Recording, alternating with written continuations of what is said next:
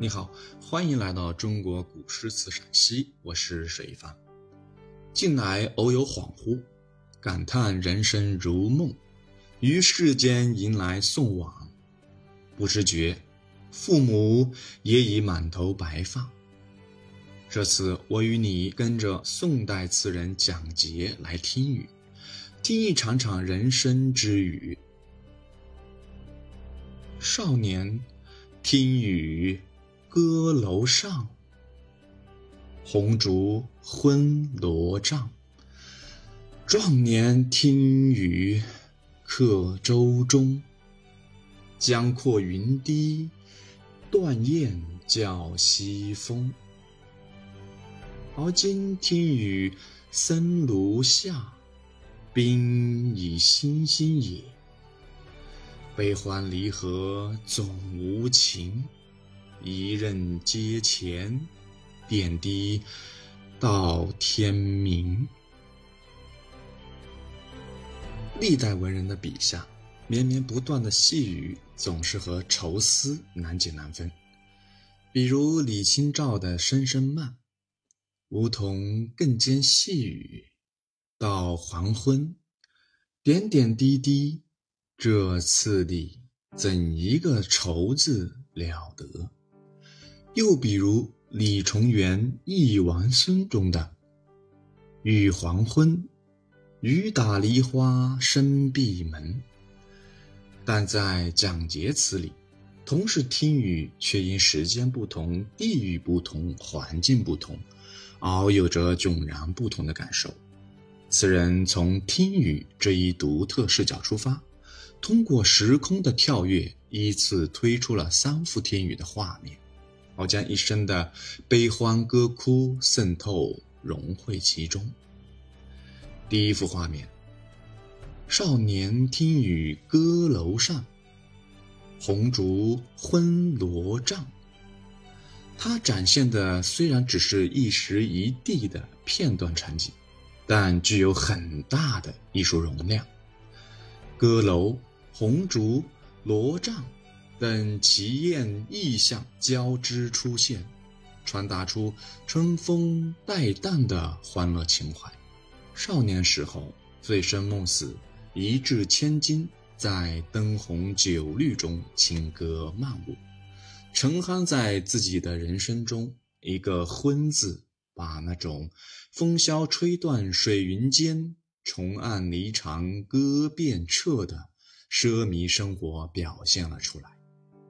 这时听雨是在歌楼上，他听的雨就增加了歌楼、红烛和罗帐的意味。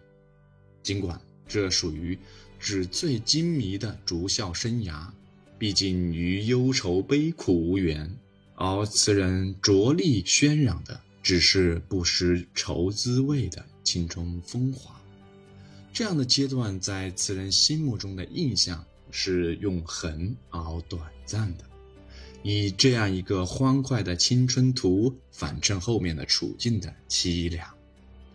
第二幅画面，壮年听雨客舟中，江阔云低，断雁叫西风。一个客舟中听雨的画面，一幅水大辽阔、风急云低的江秋雨图，一只。失群孤飞的大雁。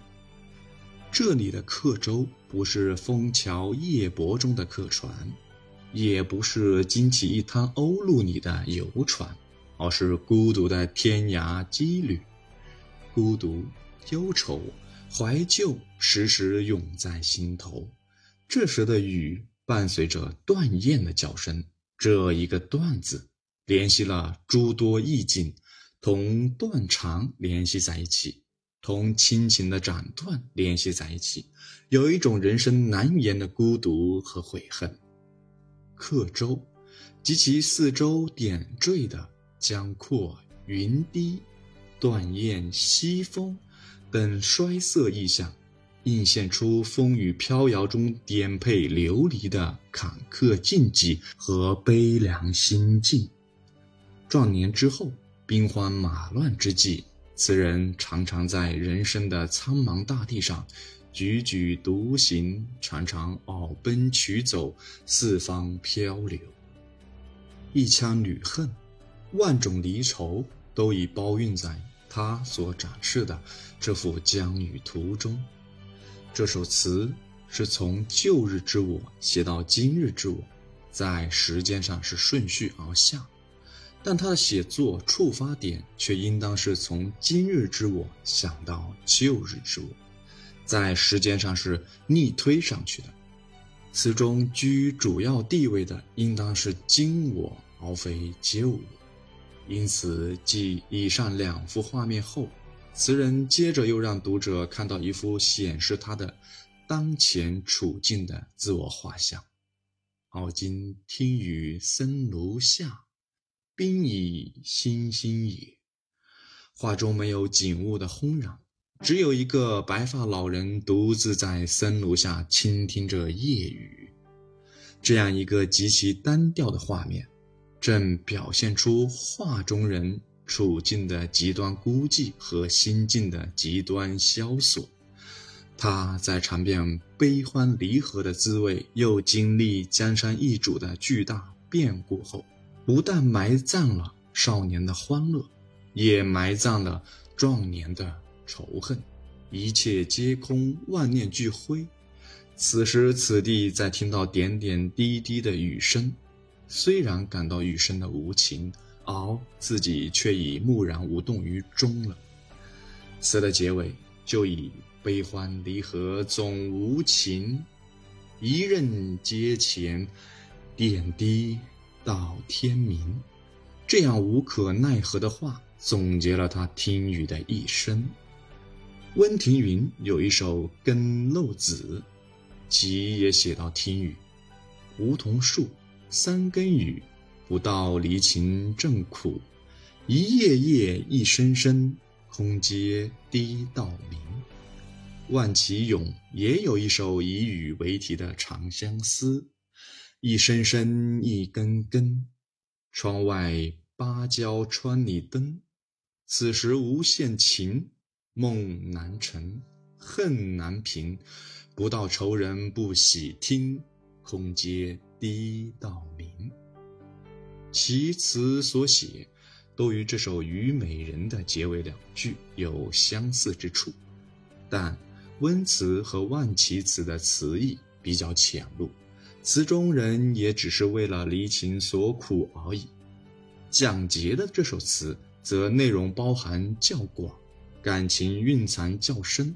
这首词写他一生的遭遇，最后写到积聚森庐，鬓发星星，已经写到了痛苦的顶点，而结尾两句更越过这一顶点，展现了一个新的感情境界。温词和万绮词的“空阶滴到明”，只做了客观的叙述，而蒋捷在这五个字前加上“一任”两个字，就表达了听雨人的心情。这种心情看似冷漠，近乎决绝，但并不是痛苦的解脱，却是痛苦的深化。这两个字在感情上有千斤分量。而其中蕴含的味外之味，是在中篇处留待读者仔细咀嚼的。